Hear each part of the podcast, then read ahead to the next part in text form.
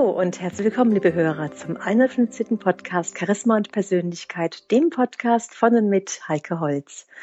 Ja, meine lieben Hörer, heute habe ich mal wieder einen Interviewgast bei mir und zwar ist das Benedikt Ahlfeld. Benedikt Ahlfeld kenne ich schon seit einigen Jahren. Ich habe schon einige Blogartikel für ihn geschrieben und letztes Jahr kam er auf mich zu, ob ich zum Thema ehrlichen Online-Marketing etwas schreiben könnte. Ich konnte damit erst gar nichts anfangen, musste auch einige Fragen dazu stellen. Und so kamen auch, weil ich jetzt ein Siegel auf meiner Website trage, einige Klienten auf mich zu, was es denn bedeutet. Und da das keiner besser erklären kann als Benedikt Ahlfeld selber, Lieber Benedikt, schön, dass du da bist. Herzlich willkommen bei mir. Ähm, magst du das erklären, was EOM, ehrliches Online-Marketing, bedeutet? Ja, hallo Heike, hallo ihr Lieben, die hier zuhören. Vielen Dank für die Vorstellung und die Vorschusslorbeeren. Ich weiß nicht, ob ich sie verdient habe, ich freue mich sehr darüber. Vielen Dank.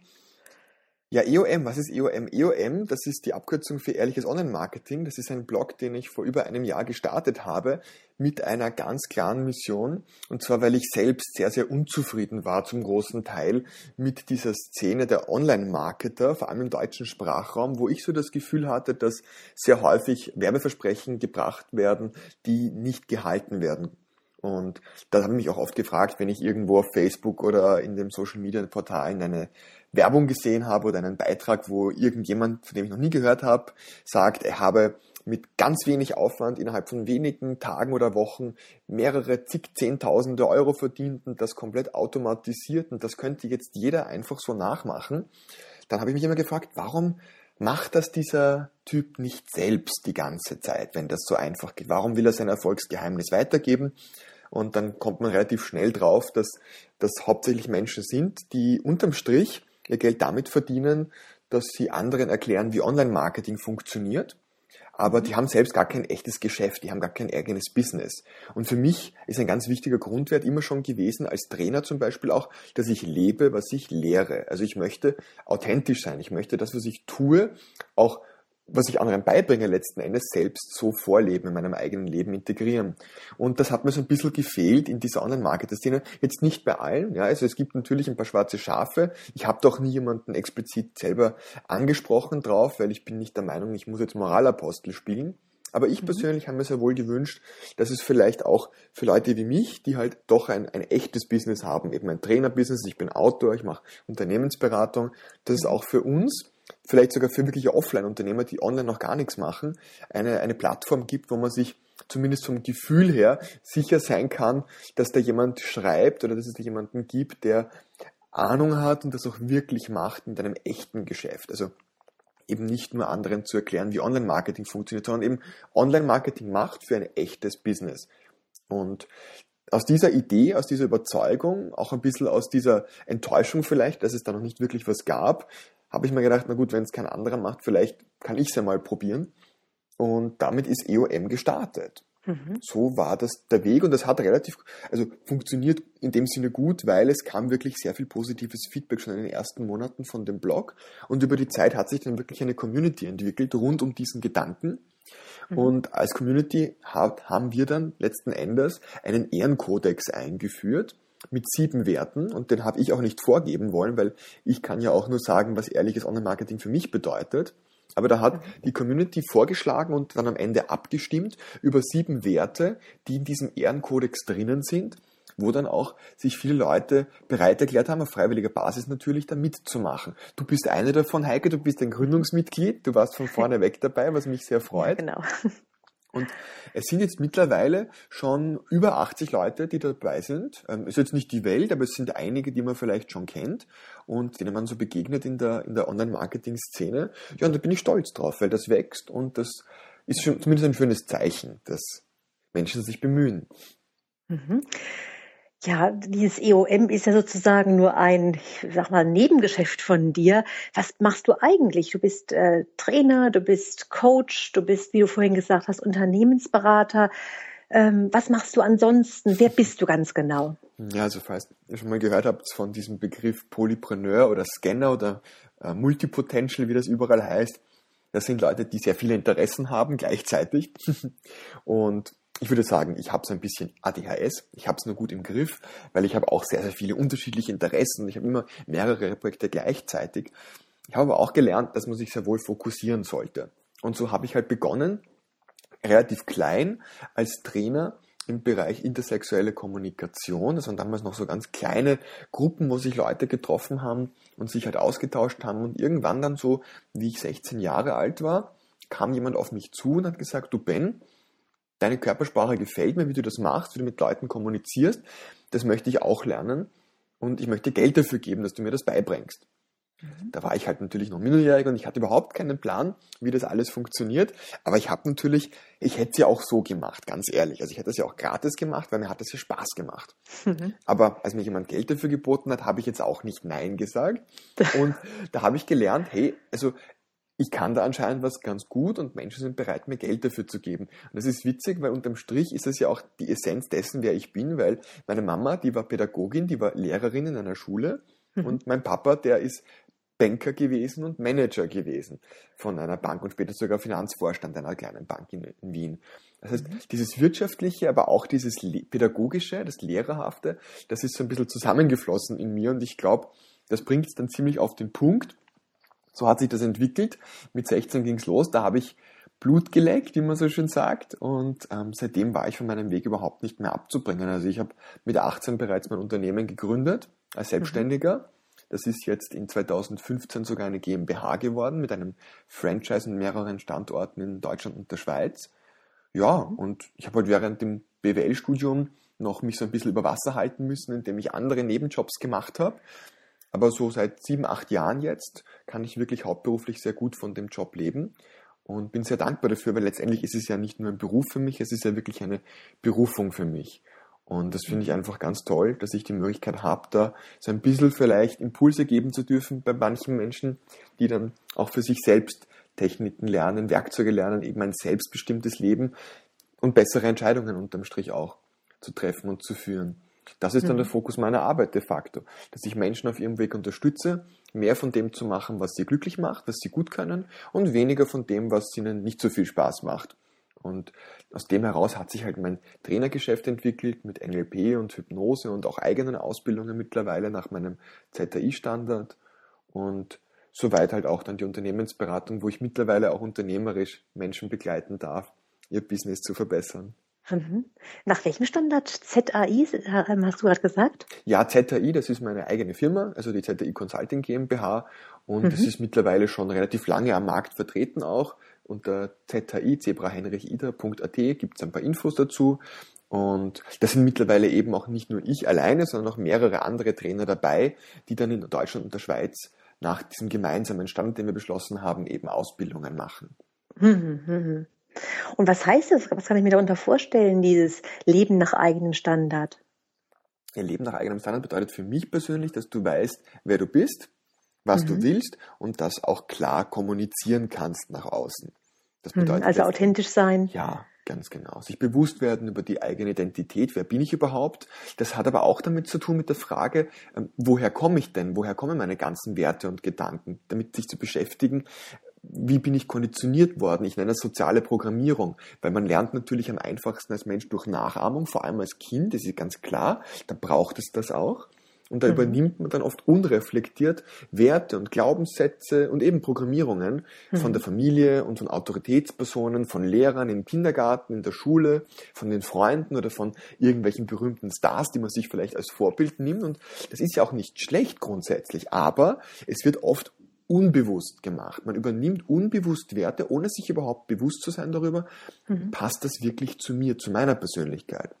Und dann kommt irgendwann der Punkt, wo, und das war früher ganz normal, die Menschen durch ein Ritual erwachsen wurden. Das war ganz normal, auch in der Stammeskultur früher, wo noch die Tribes waren, also kleine Stämme zusammen als Gruppe, wo wir noch herumgezogen sind durch Steppe und Gebirge und dann die Kinder eines Tages nach einer Prüfung oder einem Ritual, meistens so zwischen acht bis elf Jahren war das, dann mhm. bereit waren quasi nach der bestandenen Prüfung, ihrer Reifeprüfung, durften sich dann die auch zu den Erwachsenen dazustellen. Zum Beispiel die Männer durften dann auch von den, vorher wo sie nur bei den Mädchen und Frauen standen durften, durften sich dann zu den Männern stellen zum Beispiel, mhm. weil sie jetzt mhm. offiziell erwachsen waren. Und dieses Erwachsenenritual, das gibt's ja bei uns heute gar nicht mehr. Mhm. Also nur so sehr rudimentär. Bei uns in Österreich heißt es Matura und in Deutschland heißt es ja Abitur.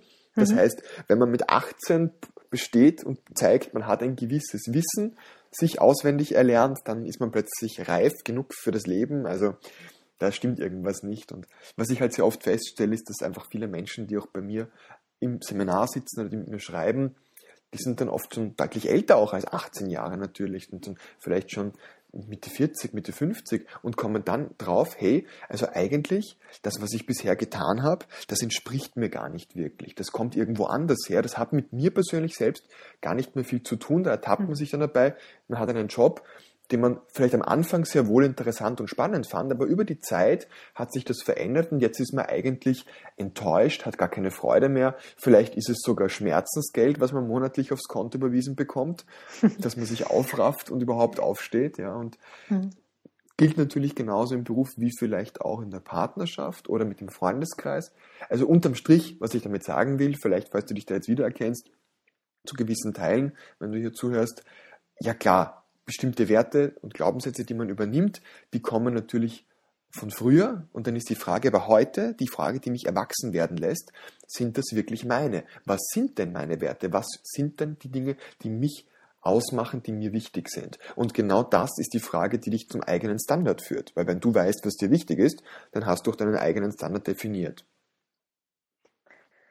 Ja, ist ganz spannend, die Sache mit diesem nicht mehr erwachsen werden.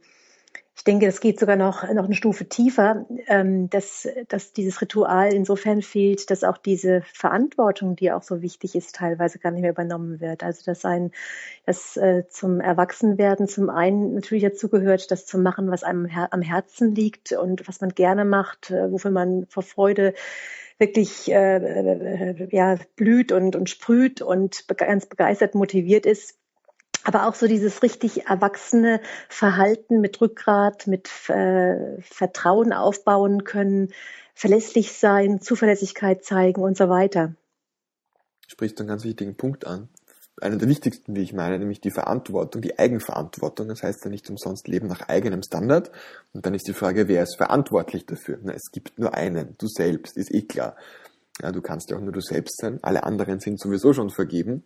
Und dann ist natürlich die Frage, wenn du die Verantwortung nicht übernimmst, wer übernimmt sie dann für dich? Weil es wird auf jeden Fall entschieden. Die Frage ist, entscheidest du selbst oder lässt du für dich entscheiden? Ich sage so gern, alles ist eine Entscheidung. Und die Entscheidung, sich nicht entscheiden zu wollen, ist auch eine Entscheidung, nämlich die Entscheidung, dass andere für dich entscheiden dürfen. Richtig, genau, ja, ja. Ja, es ist sehr, sehr spannend, Benedikt, sich mit dir zu unterhalten, weil ich glaube, wir sprechen da eine Sprache, wir haben da sehr ähnliche Gedanken. Ähnliche Botschaft, ja, definitiv. Du hast ähm, ein neues Buch herausgebracht. Magst du darüber noch was sagen? Ja, unbedingt. Also da habe ich jetzt gar nicht dran gedacht, aber ähm, es stimmt. Also aktuell bin ich gerade dabei. Es ist jetzt schon vorbestellbar zum aktuellen Zeitpunkt. Ich hoffe, es kommt in den nächsten Wochen offiziell raus. Das ist es ist ein bisschen was Neues für mich. Ich bin auch so ein bisschen nervös, was das betrifft. Ich habe ja schon ein paar andere Bücher geschrieben, fünf an der Zahl. Das waren aber alles Fachbücher. Also zum Thema Körpersprache, zum Thema NLP, zum Thema Hypnose, zum Thema Kooperationsmanagement.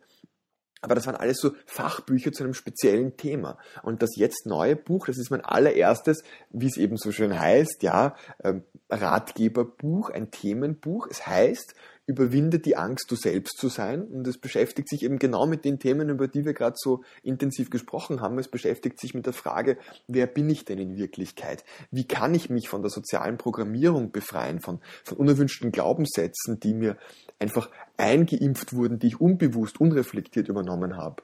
Es beschäftigt sich mit der Frage, wie man die eigene Komfortzone erweitern kann und eben letztendlich dann auch in ein Leben nach eigenem Standard starten kann. Mhm. Und das ist genau die Idee von diesem Buch. Und ich bin ein bisschen nervös, wie gesagt, ein bisschen stolz natürlich auch jetzt schon. Ich hoffe, dass nicht nur meine Mama und mein Papa es lesen werden, sondern vielleicht auch ein paar Menschen. Ich auch. ich lese es auch. Ich bin das so ganz würde mich freuen, sehr gerne. Ja, und das beschäftigt sich eben genau damit, weil wir haben ja ganz oft eben unreflektiert Werte und Glaubenssätze übernommen von Familie, von Pädagogen, von, von Arbeitskollegen, einfach auch Autoritätspersonen, vom Chef vielleicht, die aber eigentlich unser Entscheidungsvermögen massiv einschränken. Dann ist jetzt die Frage, wie finde ich denn überhaupt zurück zu dem, was mir wirklich wichtig ist, zu meiner eigenen Identität, meinen eigenen Werten? Und erst wenn ich herausgefunden habe, was wirklich zu mir gehört, und das sind oft Sachen, die uns jetzt vielleicht noch gar nicht bewusst sind, weil wir sie aus Gewohnheit schon so lange machen, dass wir glauben, sie wären Teil unserer selbst. Aber wenn man dann genau hinschaut, wenn man sich reinfühlt, dann kommt man drauf, das hat gar nicht wirklich was mit mir zu tun. Das ist einfach nur Gewohnheit geworden. Genau, Und ja. Dann beginnt die Selbstbestimmung. Benedikt, das waren jetzt ganz, ganz spannende Minuten gewesen, die wir zusammen verbracht haben. Wenn jemand mit dir Kontakt aufnehmen möchte, wie macht man das? Wie erreicht man dich am besten? Also am einfachsten natürlich über mein Kontaktformular. Das gibt's, ähm, ich habe jetzt schon die Homepage angesprochen, zi, zebraheinrichida.at mhm. Ähm, oder über meinen persönlichen Blog über benediktalfeld.com. Da gibt es natürlich auch ein Kontaktformular, da kommst du auch direkt zu mir durch. Ich freue mich immer, von Leuten zu lesen, gleichgesinnt, Feedback, aber auch Kritik und Anregungen. Ich bin für alles offen. Im Internet sind wir sowieso alle per Du, also einfach schreiben, nicht zögern. Wenn du mal Hallo sagen willst, ich freue mich. Prima, schön.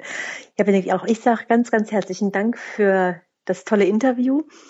Schön, dass du so viel von dir preisgegeben hast, so viel von dir erzählt hast. Danke für die Möglichkeit. Haben wir mir eine Ehre. Liebe Hörer, bis zum nächsten Mal wünsche ich Ihnen eine gute Zeit. Ihre Heike Holz.